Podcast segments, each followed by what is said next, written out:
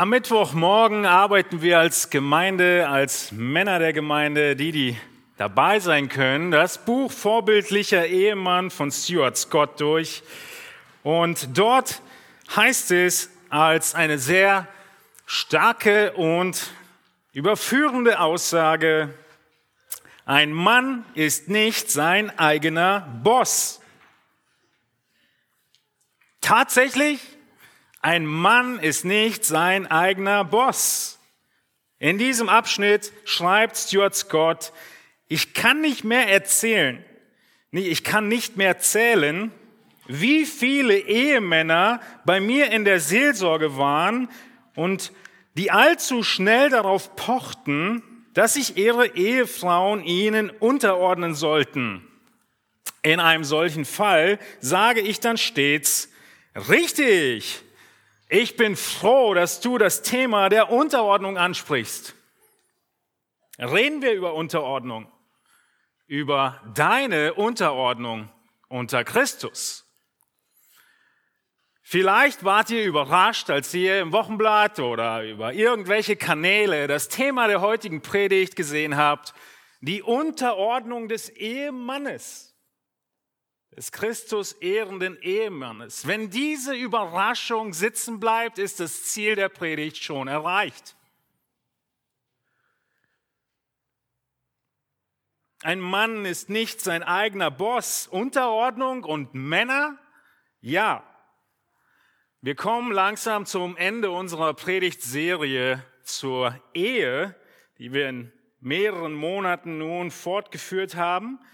Und wie man so schön sagt, das Beste kommt zum Schluss, haben wir uns 1. Korinther 11 für den Abschluss aufgehoben. Wir wollen in 1. Korinther 11 erkennen, wie Paulus in eine Gesellschaft, die nicht weit entfernt ist von dem, wie wir sie heute erleben, ganz praktisch die Wahrheiten des Wortes Gottes anwendet. Wahrheiten, die wie die Faust aufs Auge passen auf Herausforderungen der Verdrehung von Geschlechtern, des Genderns, des überzogenen Feminismus, des überzogenen, der überzogenen Emanzipation. Und 1. Korinther 11 ist die Antwort genau darauf. Nun, wir werden in dieser Predigt beginnen und in der nächsten Predigt fortfahren mit diesen ersten Versen im 1. Korinther 11. Ich möchte den ganzen Text zusammen mit euch lesen und heute schauen wir uns die Verse 2 und 3 gemeinsam an. Um des Zusammenhangs willen beginnen wir in 1. Korinther 10, 31 gemeinsam. Ob ihr nun esst oder trinkt oder sonst etwas tut, tut alles zur Ehre Gottes.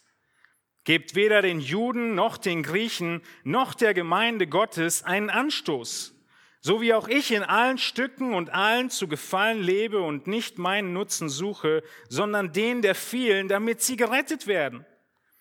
Seid meine Nachahmer, gleich wie auch ich Nachahmer des Christus bin. Ich lobe euch, Brüder, dass ihr in allem an mich gedenkt und an den Überlieferungen festhaltet, so wie ich sie euch übergeben habe. Ich will aber, dass ihr wisst, dass Christus das Haupt jedes Mannes ist, der Mann aber das Haupt der Frau, Gott aber das Haupt des Christus. Jeder Mann, der betet oder weissagt und etwas auf dem Haupt hat, schändet sein Haupt. Jede Frau aber, die mit unbedecktem Haupt betet oder weissagt, schändet ihr Haupt. Es ist ein und dasselbe, wie wenn sie geschoren wäre. Denn wenn sich eine Frau nicht bedecken will, so soll ihr auch das Haar abgeschnitten werden. Wenn es aber für eine Frau schändlich ist, sich das Haar abschneiden oder abscheren zu lassen, so soll sie sich bedecken. Denn der Mann darf das Haupt nicht bedecken, weil er Gottes Bild und Ehre ist. Die Frau aber ist die Ehre des Mannes. Denn der Mann kommt nicht von der Frau, sondern die Frau vom Mann. Auch wurde der Mann nicht um der Frau willen erschaffen, sondern die Frau um des Mannes willen. Darum soll die Frau ein Zeichen der Macht auf dem Haupt haben, um der Engel willen. Doch ist im Herrn weder der Mann ohne die Frau, noch die Frau ohne den Mann. Gleich wie die Frau vom Mann kommt, so auch der Mann durch die Frau, aber alles kommt von Gott. Urteilt bei euch selbst, ob es schicklich ist, dass eine Frau unbedeckt zu Gott betet. Oder lehrt euch nicht schon die Natur, dass es für einen Mann eine Unehre ist, langes Haar zu tragen? Dagegen ist es für eine Frau eine Ehre, wenn sie langes Haar trägt, denn das lange Haar ist ihr anstelle eines Schleiers gegeben. Wenn aber jemand rechthaberisch sein will, wir haben eine solche Gewohnheit nicht, die Gemeinden Gottes auch nicht. Ein langer Text in 1. Korinther 11 und etwas zu viel für eine einzige Predigt. Dieser Abschnitt in 1. Korinther 11 ist sehr spannend. Denn der Abschnitt in 1. Korinther 11 ist in einem Gedankengang von dem Nicht-Essen von Götzenopferfleisch dann die Passage, die wir gelesen haben, und gleich im nächsten Atemzug die Prinzipien für das Abendmahl. Wie passen die zusammen? Nun, das werden wir nächstes Mal herausfinden. In den letzten Jahrhunderten, insbesondere in den letzten Jahrzehnten, wir könnten sagen, fünf Jahrzehnten wurde viel studiert, viel diskutiert, was die Rolle von Mann und Frau in der Gesellschaft sei, in der Familie sei und natürlich auch in der Gemeinde sei. Und heute schauen wir uns das wichtige Prinzip an, was Paulus all dem voranstellt, nämlich 1. Korinther 11, die Verse 2 und 3. Hier beginnt Paulus mit dem grundlegenden Prinzip für all das, was danach noch kommt. Wir sehen die Punkte, die ihr auch im Wochenblatt findet. Und ich dachte, ich mache es sehr passend für uns als Männer mit einigen Lücken. Ihr müsst also die ganze Zeit aufmerksam zuhören, sodass ihr am Ende einen äh, lückenlosen, wenigstens Gliederungstext mit nach Hause nehmen könnt. Ansonsten der Tipp, das Ganze ist auf YouTube zu finden und dann kann man nochmal durchspulen und alle Lücken füllen. Wir sehen zuallererst, dass Paulus hier im ersten Korintherbrief eigentlich den Korinthern nicht so viel Gutes mitzuteilen hat. Der Korintherbrief ist sehr früh geschrieben von allen Briefen, die wir im Neuen Testament haben. Und so sehen wir, dass dieser Brief insbesondere viele spezielle Fragen anspricht, weil in der frühen Gemeinde diese Fragen noch nicht durch den vollendeten Kanon, wie wir sagen, also das ganze Neue Testament, abgehandelt wurden, sondern es gab zu dem Zeitpunkt kaum Briefe, die schon im Umlauf waren. Und deshalb diese Korrespondenz von den Korinthern mit Paulus. Ja, Paulus hat am Anfang in Kapitel 1 was Gutes zu den Korinthern zu sagen. Er nennt sie Heilige und freut sich über die Gemeinde, die dort entstanden ist. Wir sehen auch nachher noch, er hat viel investiert in diese Gemeinde. Aber dann kommen zehn lange Kapitel, in denen er nicht viel Gutes und Lobenswertes zu sagen hat. Bis zu diesem Moment hier in 1. Korinther 11. Und er drückt seine Freude aus in Vers 2. Er sagt erstens Danke der Nachfrage. Unser erster Punkt heute Morgen, seine Freude, die er zum Ausdruck bringt in 1. Korinther 11, Vers 2, Danke der Nachfrage. Paulus freut sich, dass die Korinther in allem, was sie für Schwierigkeiten hatten, trotzdem an ihn gedacht haben und die Korrespondenz mit ihm nicht abgebrochen haben. Sie wollten weiter lernen und darüber ist Paulus sehr froh und führt es aus in 1. Korinther 11, Vers 2. Wir lesen nochmal die beiden Verse, um die es heute im Speziellen geht. Ich lobe euch, Brüder, dass ihr in allem an mich gedenkt und an den Überlieferungen festhaltet, so wie ich sie euch übergeben habe. Ich will aber, dass ihr wisst, dass Christus das Haupt jeden Mannes ist, der Mann aber das Haupt der Frau, Gott aber das Haupt des Christus. Und wie kommt es zu diesem Abschnitt? Der Korintherbrief ist nicht schwer zu gliedern. Wenn ihr ein bisschen Übung haben wollt, um mal zu sehen, wie denn ein biblischer Brief sich aufbaut, eignet er sich ganz gut. Denn in den ersten sechs Kapiteln schreibt Paulus ihnen all das, was er ihnen zu sagen hat. Mehr oder weniger Dinge beantwortet er, die er gehört hat von den Korinthern, von Leuten, die die Briefe überbracht haben. Und in 1. Korinther 7 geht es los, dass Paulus ganz konkret, könnt den Text gerne aufschlagen, antwortet auf Fragen, die die Korinther hatten. Die haben eine Brieffreundschaft gepflegt. 1. Korinther 7, Vers 1. Was aber das betrifft, wovon ihr mir geschrieben habt.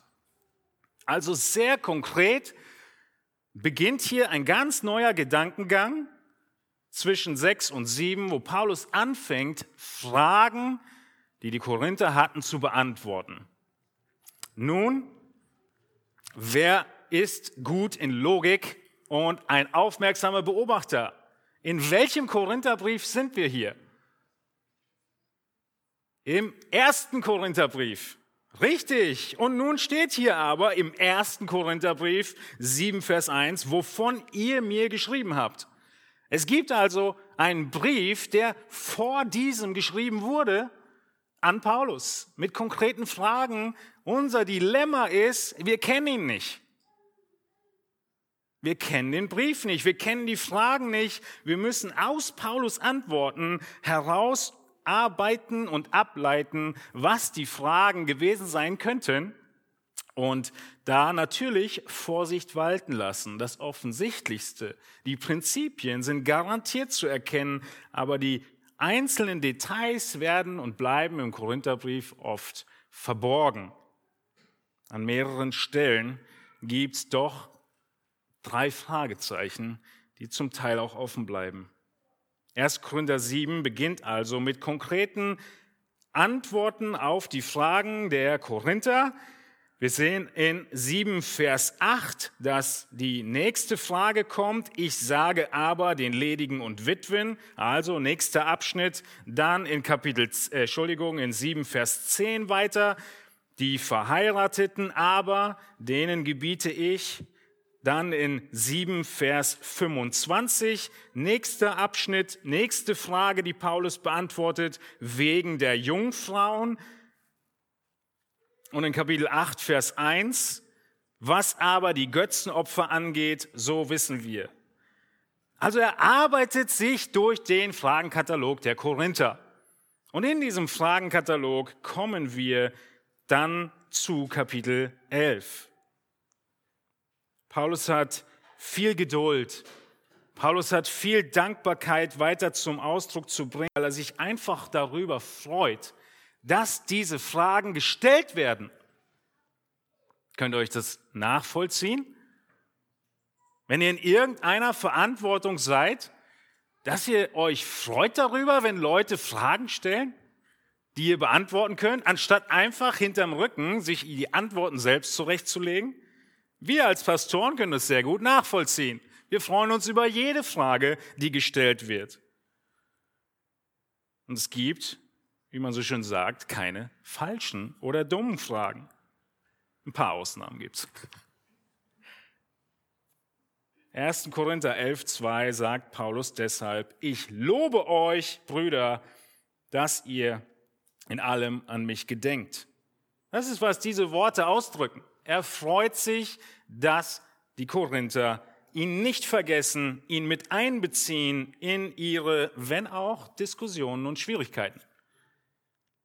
Nun, neben der Freude, die er zum Ausdruck bringt, kommen wir zu unserem zweiten Punkt, den wir hier beobachten, nämlich, dass er sie auch lobt. Er lobt sie über feste Überzeugungen, die die Korinther aus der Bibelstunde mitgenommen haben. Ein bisschen kontextualisiert auf uns. Die Korinther hatten viel gelernt. Auch das müssen wir im Hinterkopf behalten, wenn wir über den Korintherbrief nachdenken. Wann und wie ist denn überhaupt die Gemeinde in Korinth entstanden? Paulus erfreut sich, dass er einbezogen wird und er lobt sich, dass sie noch so viel wissen von allem, was er ihnen beigebracht hat. Er ist nicht so sehr bei den Korinthern besorgt um fatale Irrlehre er ist besorgt darüber, dass die Korinther viel mehr wissen, als sie umsetzen. Paulus Besorgnis im ersten Korintherbrief ist vielmehr, dass die Korinther wissen, aber nicht umsetzen. Und so ist er dankbar und lobt sie, dass sie das Wissen haben, kommt aber gleich zu der richtigen Umsetzung. Paulus hat in diese Gemeindegründung in Korinth viel Herzblut reingesteckt. Wann immer ihr über die Apostel, über die Gemeinde in Korinth nachdenkt und auch viele andere Gemeinden und, und, und Briefe, an die die Gemeinden gerichtet werden, schlagt in die Apostelgeschichte und schaut, wie denn diese Gemeinden überhaupt entstanden sind. Nun, genau das tun wir. Ihr dürft Apostelgeschichte 18 euch notieren als den Vers, die Kapitel, in denen Korinth gegründet wird. In 18 Vers 8 lesen wir, Crispus aber, der Synagogenvorsteher, wurde an den Herrn gläubig, samt seinem ganzen Haus. Auch viele Korinther, die zuhörten, wurden gläubig und ließen sich taufen. Unglaublich. Paulus kommt nach Korinth und da ist ein Synagogenvorsteher, der zum Glauben kommt mit seiner Familie. Und viele Korinther, die zuhörten, wurden gläubig und ließen sich taufen. Das ist eine Gemeindegründung. Menschen kommen zum Glauben und sie versammeln sich in Gemeinden. Nun, jetzt kommt etwas sehr Besonderes. Merkt euch das, wenn es um Korinth geht. Paulus. Meint ihr, er freut sich und macht Jubelsprünge, als er merkt, dass so viele Leute zum Glauben kommen? Ihr würdet sagen, ja, höchstwahrscheinlich. Aber wenn du schon so fragst, nein. Paulus, der Missionar, der Gemeindegründer, der freut sich doch sicher, wenn er noch mal ein paar Gläubige anleiten kann. Paulus, der schon um die ganze Welt gereist ist. Paulus, der der Inbegriff von Risikobereitschaft zur Ehre Gottes ist. Paulus, der wie kein anderer Risiken eingegangen ist, 1. Korinther 15 schreibt davon, wie oft er sich in Lebensgefahr begeben hat für Jesus. Dieser Paulus bekommt in Korinth richtig Angst. Warum sage ich euch so sehr, dass ihr euch das merken sollt? Weil dieses Szenario, dieses Umfeld uns vor Augen führt, was Korinth war und wie Korinth war, wenn Paulus Angst bekommt.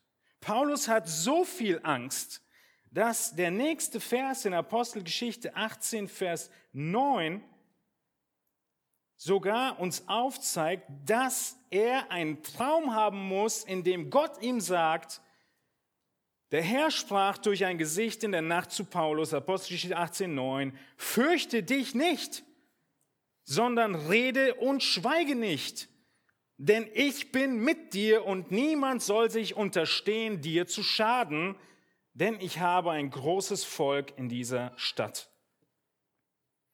Ihr Lieben, Paulus war kein Angsthase. Und er muss gesagt bekommen, fürchte dich nicht. Er muss gesagt bekommen, rede, schweige nicht. Er muss gesagt bekommen, niemand darf dir schaden. Wir können uns nicht vorstellen, wie viel Angst Paulus hatte.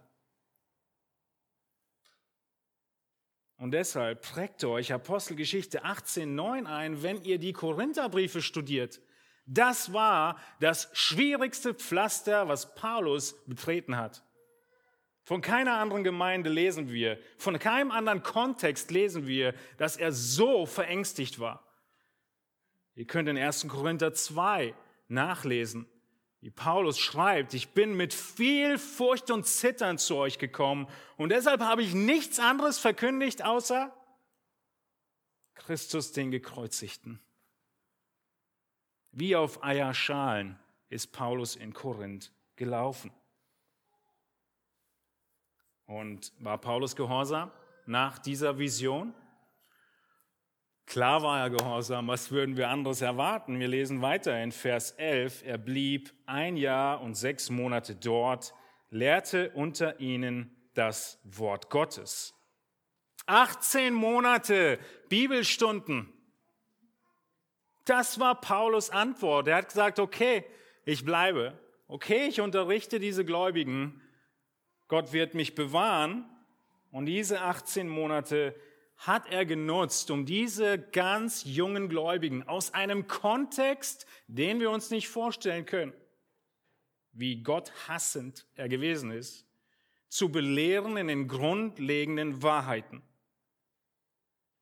Jeder von euch, der Kinder hat, weiß, dass wir ein paar Jahre nur haben, um ihnen das Wichtigste beizubringen. Paulus wusste, er hat nur ein paar Wochen, er hat nur ein paar Monate, um ihnen das Wichtigste beizubringen. Und so entstand die erste Kurzbibelschule in Korinth. Paulus bezieht sich im ganzen Brief immer wieder darauf, dass er sie unterrichtet hat. Das heißt, diese 18 Monate, die er dort verbracht hat, sind wichtig für alles Verständnis. In 1. Korinther 11, Vers 23, wenn es zum Abendmahl kommt, heißt es wiederum, ich habe vom Herrn empfangen, was ich euch überliefert habe.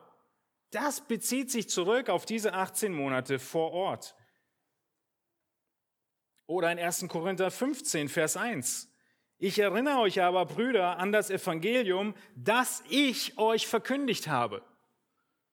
Genau darauf bezieht sich Paulus in 1. Korinther 15, 3.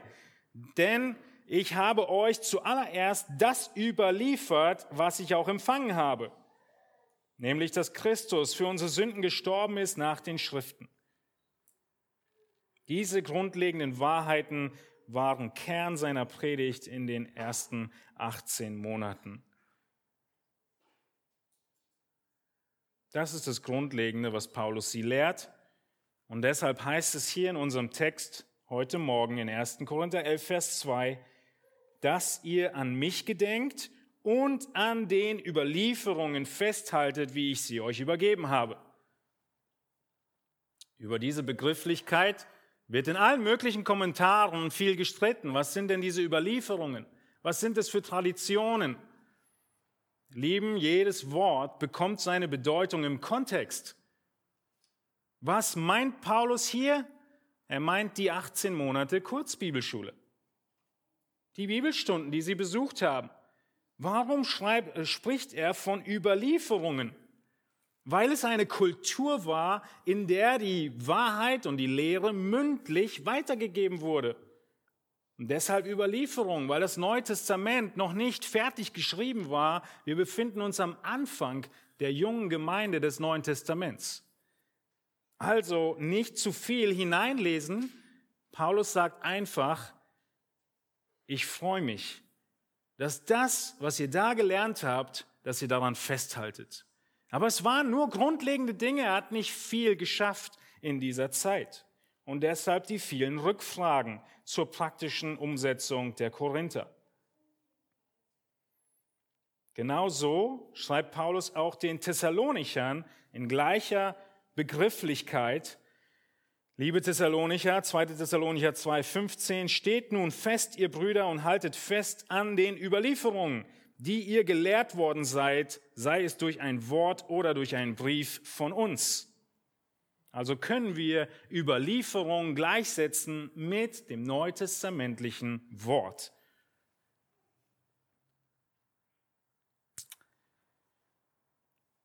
Korinth war eine Stadt voll Chaos.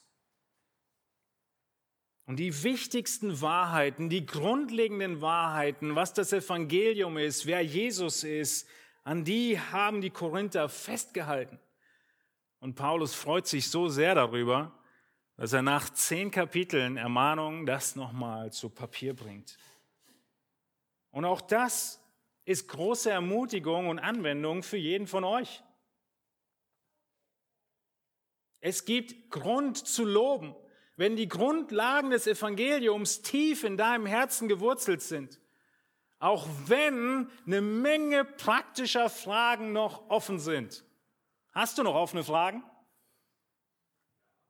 Gut. Ist okay. Und es ist Grund zu loben, wenn die grundlegenden Wahrheiten tief in unseren Herzen verwurzelt sind und wir immer noch nach Fragen, nach Antworten, Entschuldigung, suchen. Genau das ist unsere Gemeinde. In aller Unvollkommenheit, die da ist. In allen offenen Fragen, die jeder einzelne der Gläubigen hat, ist das Evangelium fest in unseren Herzen.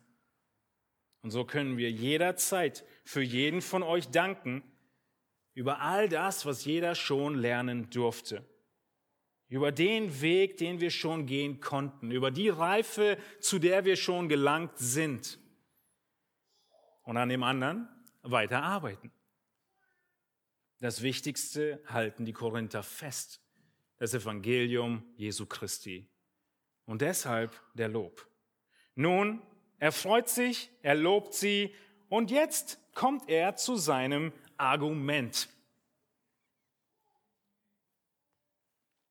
Ich habe es genannt, der Fakt.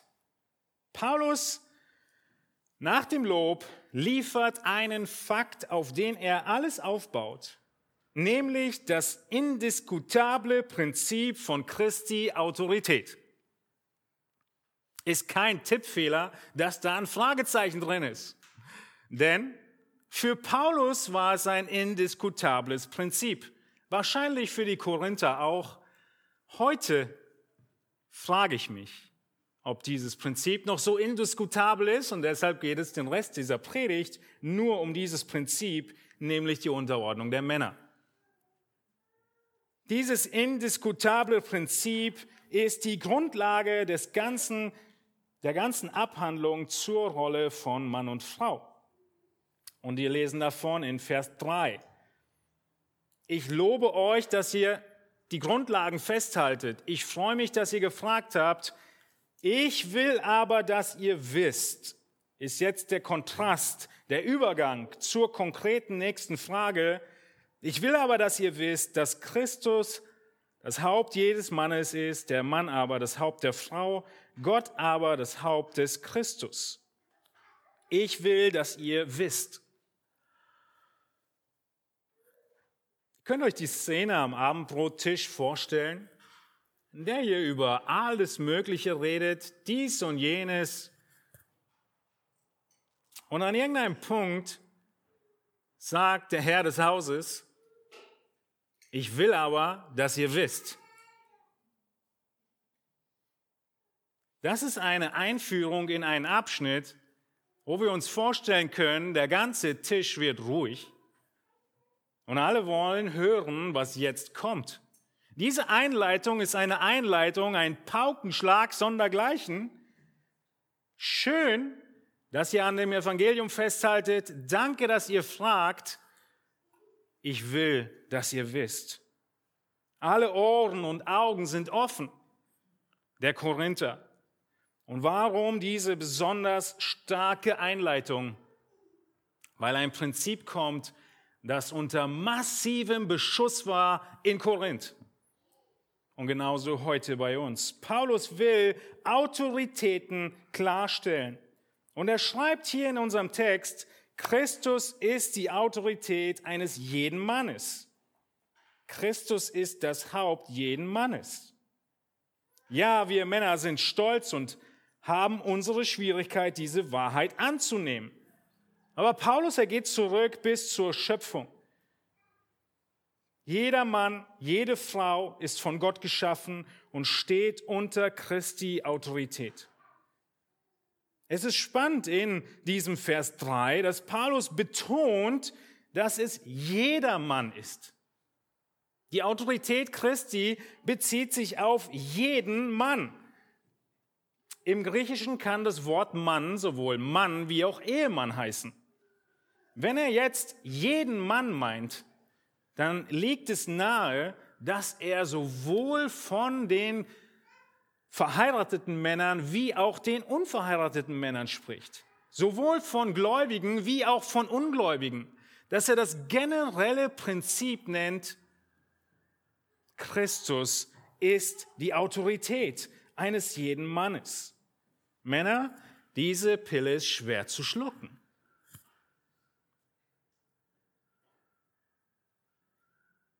Nur diese Verse der Textlesung heute Morgen in unserer Gesellschaft zu lesen, in dieser Gemeinde zu lesen, sorgt für wache Ohren und offene Augen. Wir sind so vereinnahmt von unserer Gesellschaft, in der wir leben, dass diese Worte uns zu schlucken geben. Und deshalb, weil es so ist, kommt dieser Vers 3 vorneweg. Die Autorität Christi, das ist der Kontext.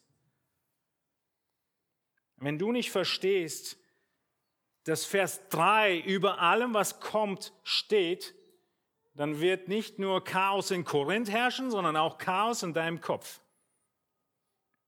Zu diesem Abschnitt.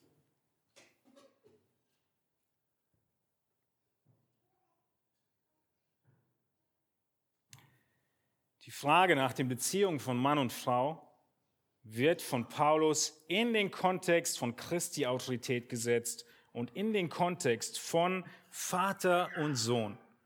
Wie bezieht sich der Vater auf seinen Sohn? Die Männer und Frauen in Korinth haben offensichtlich darüber diskutiert. Sie behaupteten, frei zu sein in Christus und deshalb ihr Haar so oder so tragen zu können, ihr Verhalten und ihre Kleidung so oder so wählen zu können und es gegen die gesellschaftlichen Normen laufen zu lassen. Und deshalb beginnt Paulus mit diesen Versen und dieser Aussage. Ich will, dass ihr wisst. Worüber wir reden in diesem Text ist das Prinzip der Schöpfung. Gottes Autorität, die wir in früheren Predigten schon festgehalten haben. Er ist so weise, unser Paulus, dass er die diskutierte Frage einbettet zwischen zwei indiskutable Prinzipien. Und deshalb sagt er, Christus ist Haupt jeden Mannes, indiskutabel. Die Diskussion in Korinth, der Mann ist das Haupt der Frau. Und dann wieder indiskutabel, Gott ist Haupt des Christus. Nun, gehen wir kurz zu dem Begriff des Hauptes zurück, bevor wir uns die Struktur angucken. Manche wollen das Wort Haupt mit Ursprung übersetzen statt Autorität. Lesen wir das einmal durch, diesen Vers mit dem Begriff Ursprung. Macht das noch Sinn? Christus ist Ursprung des Mannes. Der Mann ist Ursprung der Frau, Gott ist Ursprung des Christus. Wenn 1. Korinther 11, Vers 3 Ursprung bedeuten würde, hätten wir eine Menge Probleme mit vielen anderen theologischen Wahrheiten der Bibel. Wir könnten irgendwie noch argumentieren für Christus als Schöpfer der Menschen und irgendwie noch argumentieren, dass die Frau aus dem Mann kommt. Aber spätestens beim dritten Punkt müssen wir völlig versagen und sagen, es kann nicht Ursprung sein. Gott ist Ursprung des Christus. Wenn wir das behaupten würden, dann wäre Christus nicht mehr ewig. Dann wäre Christus an irgendeinem Zeitpunkt von Gott erschaffen worden. Die ganze Bibel ist voll davon mit Beweisen dafür, dass Christus wie Gott der Vater und der Heilige Geist von Ewigkeit her existiert haben und niemals in Existenz gerufen wurde. Die Erschaffung des Sohnes ist lediglich seine Menschwerdung. Du kannst also in der Wortwahl hier, in der Übersetzung nicht zweimal Ursprung übersetzen und das dritte Mal Autorität.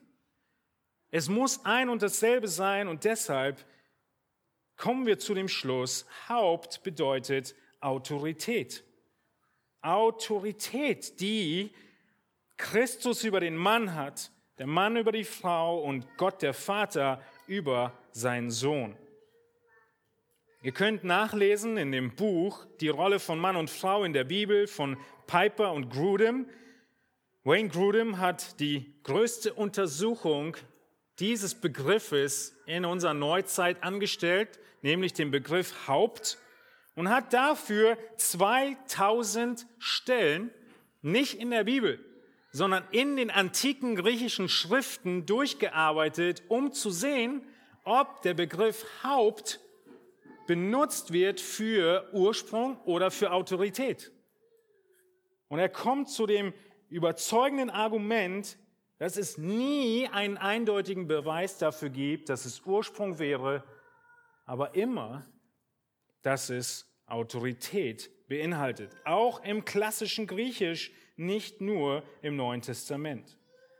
Ihr werdet dieses Argument immer und immer wieder hören und lesen, dass Haupt nicht Autorität sei. Und es wurde widerlegt. Und es ist anzunehmen. Und wir können überzeugt sein, dass wir die richtige Bedeutung des Textes haben, wenn wir Autorität übersetzen. Und deshalb ist Christus, lieber Mann, deine Autorität. Du hast eine Autorität über dir und du musst sie nachahmen. Jede Gemeinde hat Autorität über sich, nämlich das Haupt, wieder der gleiche Begriff, Christus. Alle Ältesten in der Gemeinde haben Autorität über sich, nämlich das Haupt Christus. Die Gemeinde hat, Entschuldigung, die Ältesten haben Christus über sich. Und genauso hat die Ehefrau Autorität über sich, nämlich ihren Ehemann. Und Christus die Autorität über sich, nämlich seinen Vater. Ob diese Aussage, ob dieser Vers mit deiner Wahrnehmung übereinstimmt, mit der Kultur, in der du lebst, übereinstimmt oder kollidiert, ist nicht die Frage. Die Frage ist, ob die Bibel es lehrt oder nicht.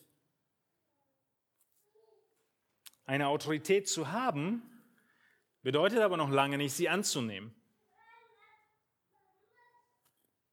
Das Konzept der Unterordnung ist der nächste Schritt. Das Konzept beinhaltet die Unterwerfung meines Willens gegenüber dem Willen einer anderen Person. Der Begriff, wie wir ihn aus dem Militär kennen, ist leider gerade wieder sehr greifbar für jeden, der die Nachrichten schaut. Truppen bewegen sich. Warum bewegen sich diese Truppen? Weil sie in einer Rangordnung stehen und Unterordnung ausleben. Sie tun, was ihnen gesagt wird.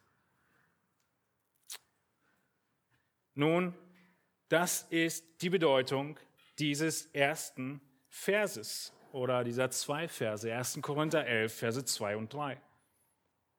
Natürlich können wir viel mehr dazu sagen und deshalb brauchen wir eine weitere Predigt. Wir bleiben jetzt einfach nur noch stehen bei den Anwendungen für uns als Männer. Denn dieses Fragezeichen in meinem Gliederungspunkt ist ernst gemeint. Für Paulus ist es ein indiskutables Prinzip. Aber ist es das wirklich in unserer Kultur und Gesellschaft und Gemeinde? Ist Christus deine Autorität, lieber Mann? Bevor wir zu uns Männern kommen, wenn du heute Morgen hier bist und als Ehefrau zuhörst, dann nimm die folgende Liste als Gebetsliste für deinen Mann. Bete, dass er in diesen Anforderungen wachsen möge und ermutige ihn, wo du nur die kleinsten Anzeichen für dieses Wachstum siehst. Wenn du heute Morgen hier bist und als unverheiratete Frau zuhörst, dann nutzt diese Punkte, die jetzt kommen, als Kriterienliste für deinen potenziellen zukünftigen Ehemann, dem du dich dann dein Leben lang unterordnen möchtest. Sei auf der Hut, auf der anderen Seite diese Liste anzuschauen und diesen perfekten Mann zu finden. Es gibt ihn nicht. Der eine, den es gab, ist gestorben und auferstanden und gen Himmel gefahren.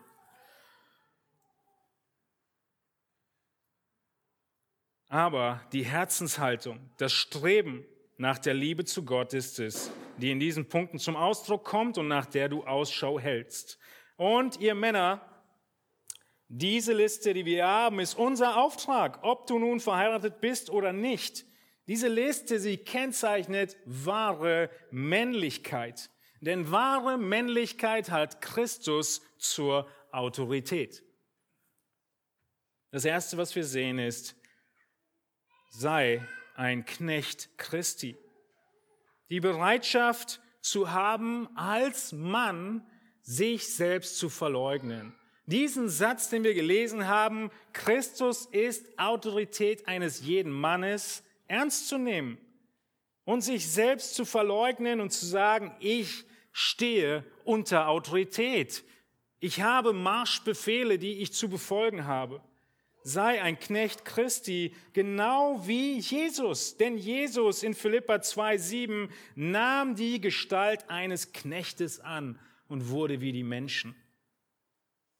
Worum geht es? In Philippa 2, wenn du zwei Verse weiter nach oben gehst, in Philippa 2, Vers 5, es geht um deine Gesinnung. Es geht darum, dass dein Denken sich ändert. Du denkst nicht mehr als Held von dir, als derjenige, der Sagen hat, der der Boss ist, sondern als Knecht.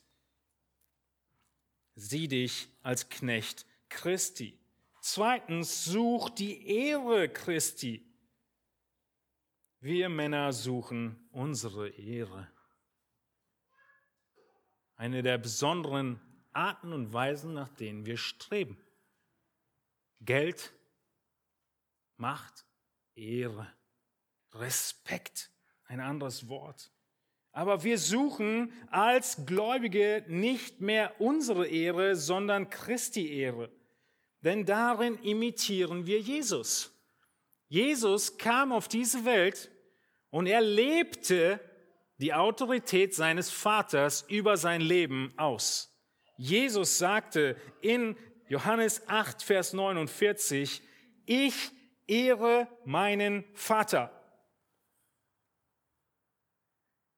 Jesus sagte, ich ehre meinen Vater.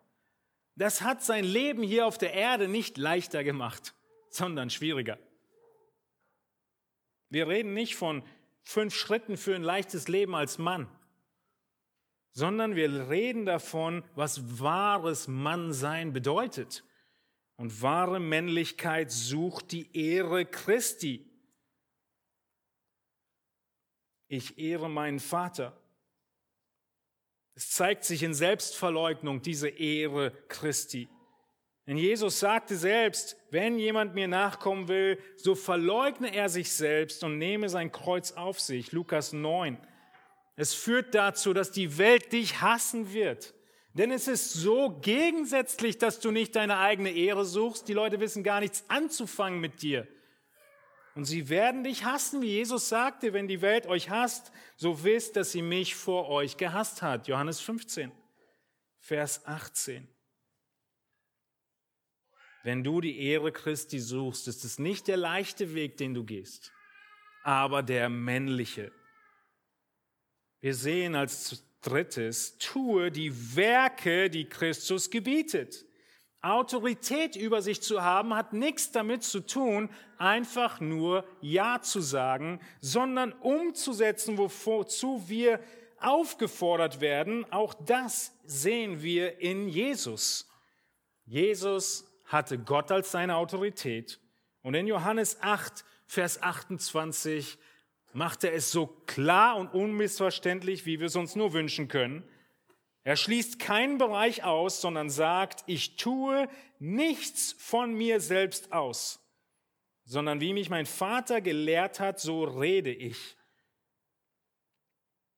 Vers 29, und der, welcher mich gesandt hat, ist mit mir. Der Vater lässt mich nicht allein, denn ich tue alle Zeit, was ihm wohlgefällt. Jesus, haltet euch fest, Männer, wurde belehrt von seinem Vater. Und er hat diese Lehre angenommen und nur das geredet, was sein Vater ihm gesagt hat. So sieht Autorität aus über dir. Rede, was du von Gott lernst und tue, was er von dir will. Es ist hier in Johannes 8, 29 schon gewesen und auch in Johannes 14, Vers 31 damit die Welt erkennt, dass ich den Vater liebe und so handle, wie es mir der Vater geboten hat. steht auf und lasst uns gehen. Von welchem Handeln spricht er im Kontext von Johannes 14? Den ultimativen letzten Schritt ans Kreuz zu gehen. Keine leeren, hohlen Worte, Männer. Wenn Christus deine Autorität ist, dann redest du, was er dich gelehrt hat und handelst nach dem, was er dich belehrt hat. Du bist gehorsam gegenüber seinem Wort, genau wie Jesus seinem Vater gehorsam war. Und so lesen wir in 1. Johannes 2, Vers 6, wer sagt, dass er in ihm bleibt, ist schuldig, selbst so zu wandeln, wie er gewandelt ist. Ich will dir eine Frage stellen. Können Menschen um dich herum sagen, auch wenn ich seinen Worten nicht glaube, aufgrund seiner Taten, glaube ich, dass Christus sein Boss ist.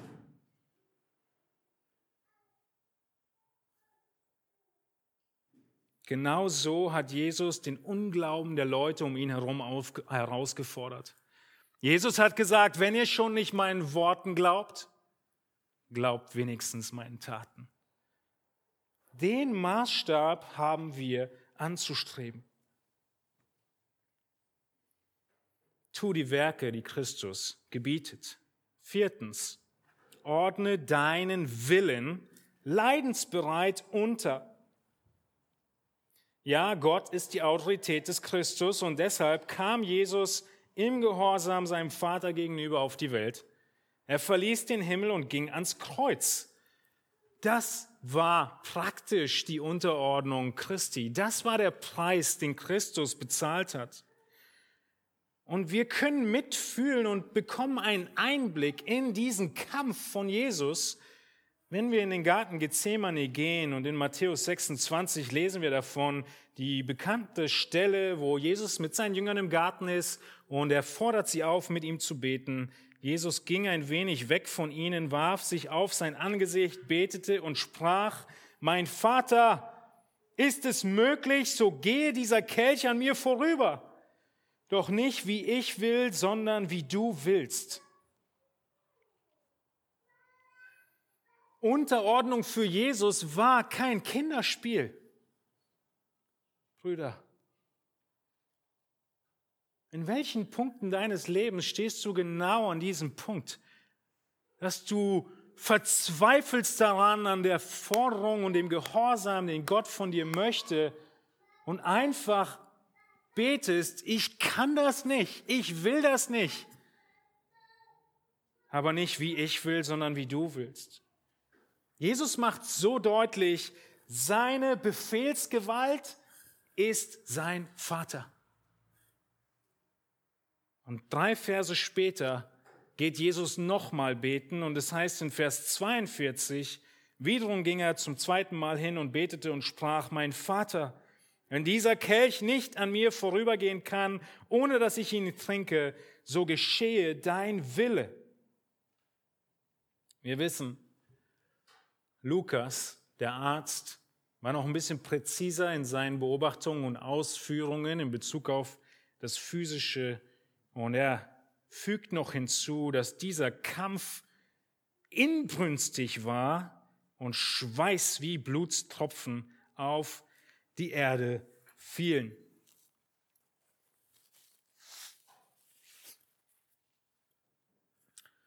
Unterordnung Männer war nie einfach. Ist dir bewusst, dass du unter Autorität Christi stehst? Deine Leidensbereitschaft für Christus ist unabdingbar. Und nur zur Erinnerung, all das sage ich, weil wir zu 1. Korinther 11 noch kommen und den weiteren Ausführungen. Es beginnt bei uns Männern. Wir sind berufen, wie Christus zu leiden. 1. Petrus 2, damit ihr seinen Fußstapfen nachfolgt, der leidend sich dem übergab, der gerecht richtet. Mit Christi Unterordnung, mit dem, dass Christus ans Kreuz gegangen ist, mit diesem Schritt des Leidens hat Christus alle, die ihm anvertraut wurden, gerettet. Richtig? Hätte er diesen letzten Schritt nicht gemacht, wäre alles umsonst gewesen. Und in gleicher Weise im Bilde, Männer, ist unsere Unterordnung bis zum letzten Ausmaß erforderlich, um diejenigen zu retten, die dir anvertraut sind. Und das meine ich im Sinne von 1 Timotheus 4, wo wir gleich zu kommen. Wir haben Verantwortung und es beginnt mit unserer Umsetzung. Um zu wissen, worin du denn dich unterordnen sollst, musst du also als nächstes was überhaupt erstmal tun? Zuhören. Richtig. Der nächste Punkt, den wir uns anschauen, hör gut zu, wenn Christus spricht. Und genau das lesen wir in 1 Timotheus 4. Dort, der Kontext ist die Ältestenschaft von Timotheus, aber das Prinzip ist genauso anwendbar auf deine Familie. Habe Acht auf dich selbst und auf die Lehre, bleibe beständig dabei, denn wenn du dies tust, wirst du sowohl dich selbst retten, als auch die, welche auf dich hören. Du dachtest gerade eben, ich überziehe ein bisschen, indem ich sage, du könntest jemanden retten. Aber dieser Text macht genau das deutlich, im richtigen Sinn verstanden. Und was ist der Schlüssel, um all die zu retten, die dir anvertraut sind? Habe Acht auf dich selbst und auf die Lehre. Es trifft nicht nur auf die Ältesten für die Gemeinde zu, sondern auf jeden Kontext. Also musst du zuhören, wenn Christus spricht. Jeder von euch, der angestellt ist, hat wahrscheinlich hin und wieder den Moment, diesen Tagtraum auf dem Sitz am Schreibtisch seines Chefs zu sitzen. So nach dem Motto, wenn ich Kanzler wäre, wenn ich Chef dieser Firma wäre. Okay, versetz dich in diese Lage. Wenn du Chef deiner Firma wärst. Und neben all dem Smalltalk im Arbeitsalltag gibst du eine schriftliche Dienstanweisung raus. Was würdest du dann mit dem Mitarbeiter tun, der meint, diese Anweisung nicht lesen zu müssen? Was würdest du mit diesem Mitarbeiter tun, der in dem Meeting, an dem du diese Dienstanweisung noch mal ein bisschen mündlich erörterst und erklärst, an seinem Smartphone ist und ganz offensichtlich mit Wichtigerem beschäftigt ist? Oder sich gerade in einem Nickerchen von der letzten Nacht erholt? Was würdest du tun mit diesem Mitarbeiter? Du hättest doch deine Zweifel ob er deine Autorität anerkennt oder nicht. Männer, es ist genau so mit uns. Die Frage, die im Raum steht, ist, wie aufmerksam sind wir, wenn Gott Dienstanweisungen gibt? Hören wir überhaupt zu? Sind wir überhaupt dabei? Die Stifte, Schreibblöcke und Notizen, die zur Verfügung stehen, sind die nur für die Frauen? Wenn du dem Herrn folgen willst, musst du wissen, was er will von dir. Es ist so einfach. Es ist viel zu einfach, aber denk an Adam. Denk an Adam. Adam, der Gott so innig kannte.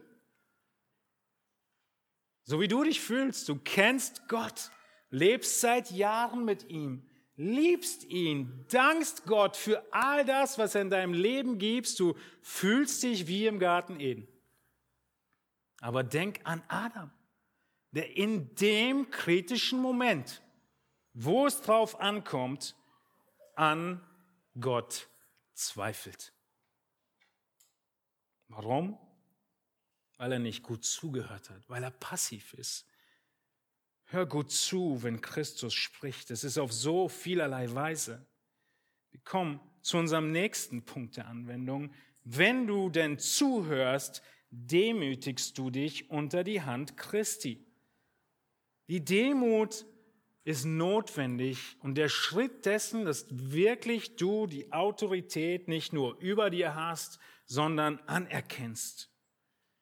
Jesus macht so klar und deutlich, es ist gut, sich vor ihm zu demütigen. In Matthäus 11 spricht er davon, dass er, Jesus, sanftmütig ist, von Herzen demütig ist und du Ruhe finden wirst für deine Seele.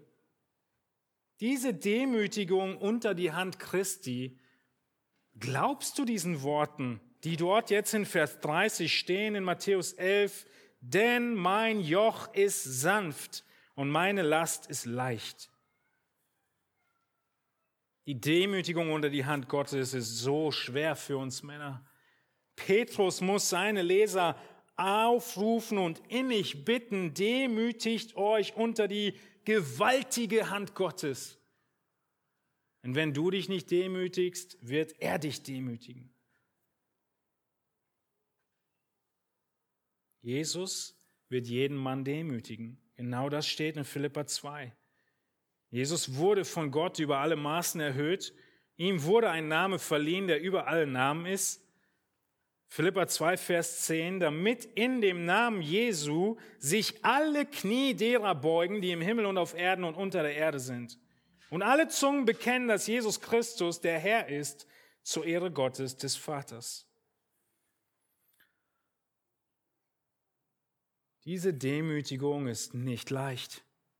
Aber besser, du demütigst dich jetzt, solange dein Herz schlägt, als du wirst gedemütigt am letzten Tag.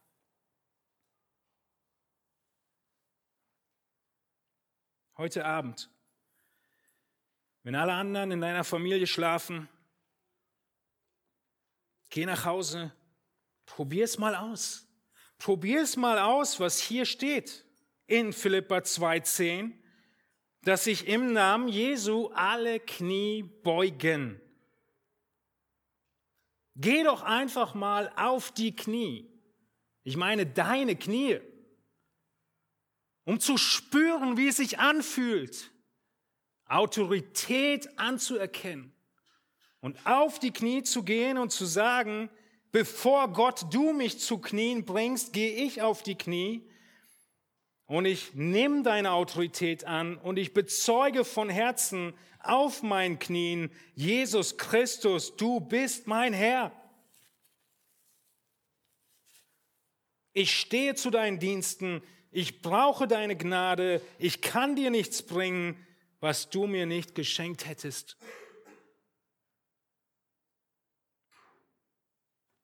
Geh doch mal auf die Knie und bring zum Ausdruck, dass dein Leben nicht dir gehört, sondern ihm. Du hast mich erkauft und deshalb bin ich dein Knecht siehe, dein Knecht hört. Männer, Christus steht über uns und er hat die Autorität und er wird sie einfordern.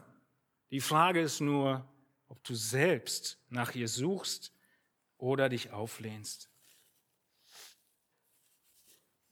Die Autorität, die du dir so wünschst, anerkannt zu werden von deiner Frau, lebe sie selbst.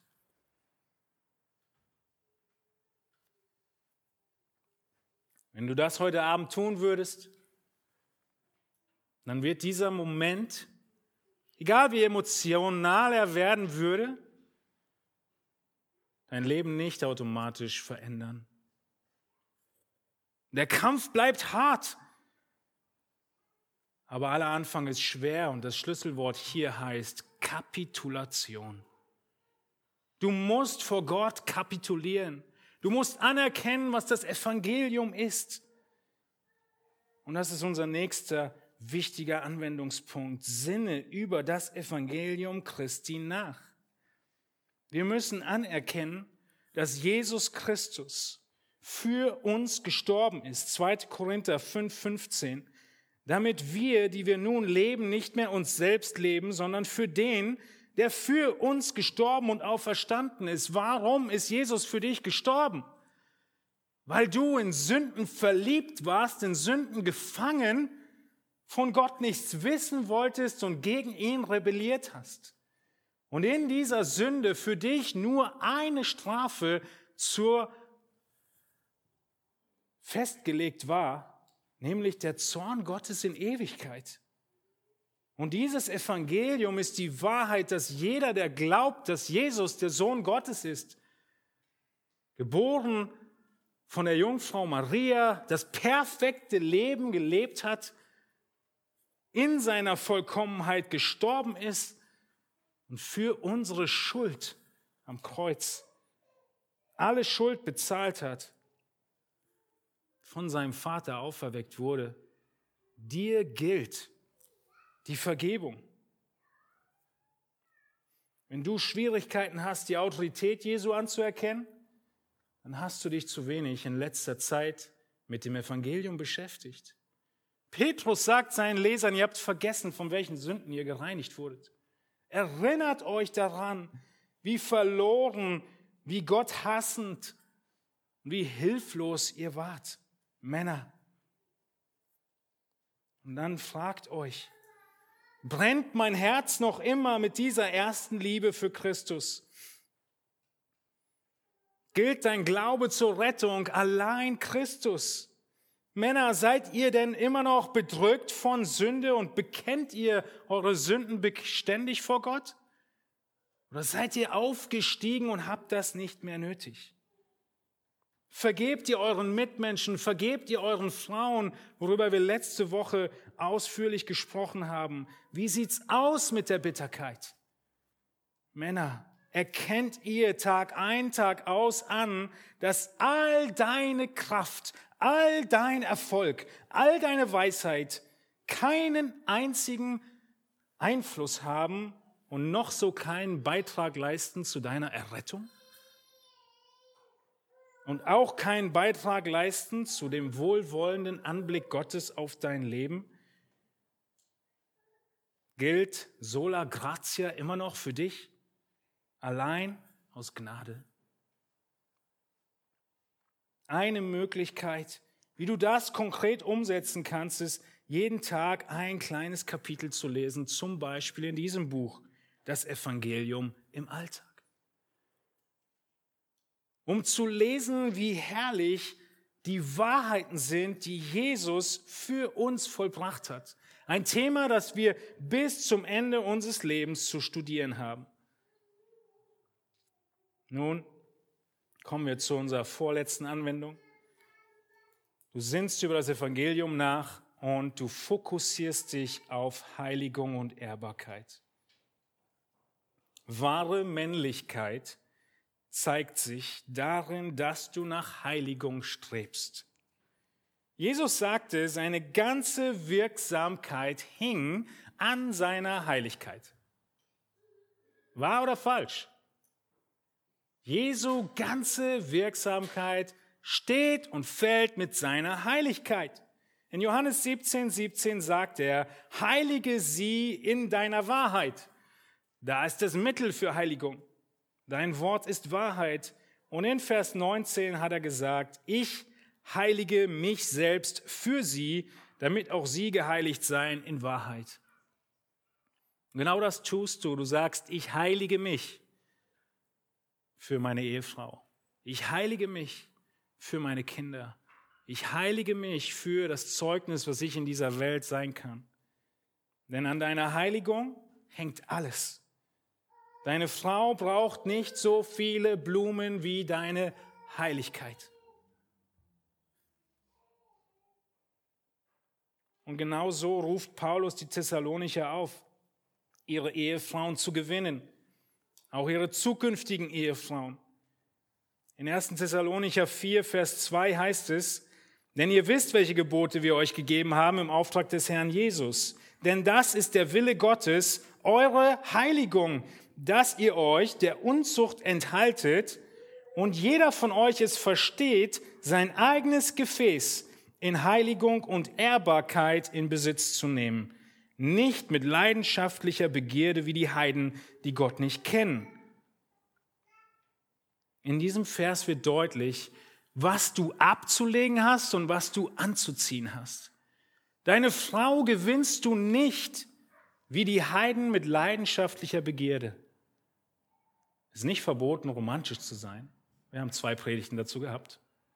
Aber das ist nicht der Kern, sie zu gewinnen, sondern Heiligung und Ehrbarkeit. Du heiligst dich, du heiligst, bist ein heiligender Einfluss in ihrem Leben und du ehrst sie. Das ist der Schlüssel, der aus dem Evangelium folgt.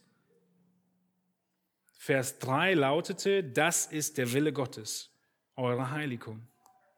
Und dann, Männer, wenn wir das getan haben, kommen wir zurück, der Kreis schließt sich zu 1. Korinther 11, Vers 1 und auch wir rufen dann zur Nachahmung Christi auf.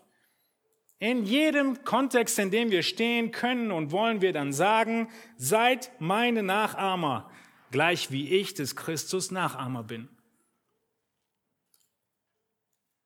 Ist das, was ihr hier und da sagen könnt? Seid meine Nachahmer?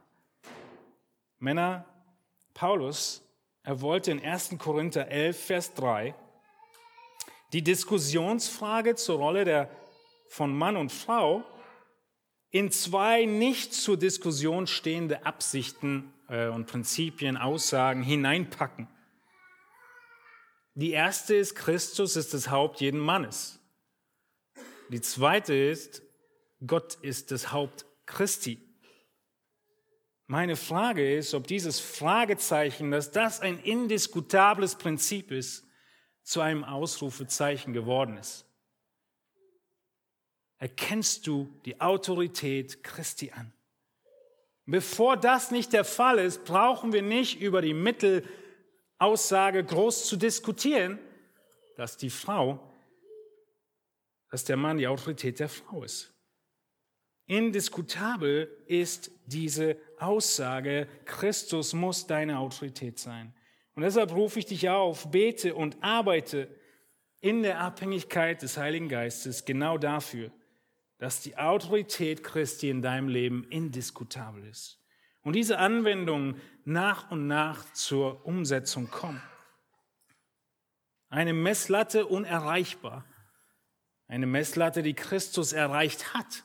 Und deshalb das Evangelium, was wir so sehr brauchen, die Vergebung jedes Mal, wenn wir zu kurz kommen. Und trotzdem zielen wir weiter hoch, denn das ist der Wille Gottes, unsere Heiligung. Lasst uns stille werden, wir beten zusammen und ihr dürft aufstehen dazu.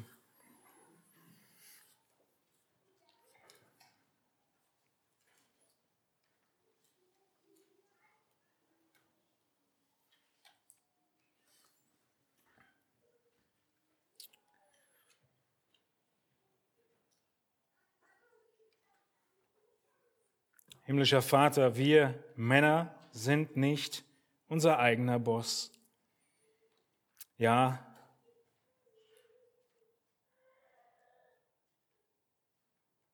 schwer anzunehmen und immer wieder ein Kampf, nie beendet. Dieses, dieser Kampf der Autorität in unserem Leben, wie Paulus den Korinthern auch sagt, Wer zu stehen meint, seht zu, dass er nicht falle. Genauso ging's Adam, genauso ging's so vielen Männern. Und Herr, wir haben heute über Unterordnung gesprochen und Autorität gesprochen, über unsere Unterordnung unter dich, Herr Jesus Christus. Und wir haben gesehen und erkannt, wie vollkommen deine Unterordnung, Herr Jesus, unter dein Haupt, Gott, gewesen ist. Und wir wollen bekennen, Herr, dass wir zu kurz kommen, dass wir dem nicht Genüge leisten. Wir brauchen deine Begnadigung, wir brauchen deine Hilfe. Herr, wir wollen beten darum, dass du Männer entstehen lässt hier und Männer zur Reife führst, die entschlossen sind, diese Prinzipien der Anwendung umzusetzen und diese Leidensbereitschaft an den Tag zu legen und am Ende wir sagen können in dem Umfeld, in dem wir stehen mögen, ahmt nach, wie ich Christus nachahme. Wir sind so weit oft davon entfernt. Wir wollen dich bitten, Herr, dass du Gnade schenkst, dass wir einen größeren Eifer haben, nachdem wir diese Worte gehört haben, dein Wort zu studieren, dein Willen zu erkennen und entsprechend zu tun, was immer du willst, egal wie paradox es klingen mag. Wenn du willst, dann sind wir gehorsam. Und Herr, wir wollen beten, dass wir vorbildliche Ehemänner werden, die nicht versuchen, aus unseren Initiativen etwas zu tun, sondern deine Initiative hier auf Erden umzusetzen. In deinem Willen zu stehen und sagen zu können, uns immer wieder vor Augen zu halten, ich tue, was Christus beauftragt hat zu tun. Herr, schenk uns die Weisheit, zu erkennen, wo und wie dies in dieser Woche aussieht. Nutze und gebrauche das Wirken deines Heiligen Geistes und deines Wortes, um uns zu überführen von Themen, in denen wir deine Autorität ablehnen, uns nicht unterordnen wollen und unser eigenes Ding machen wollen, indem wir Dienstanweisungen ignorieren. Und mögest du geehrt werden, dass wir die Rolle einnehmen, die uns gebührt, unter unserem Haupt Jesus Christus, zu deiner Ehre und Verherrlichung. Amen.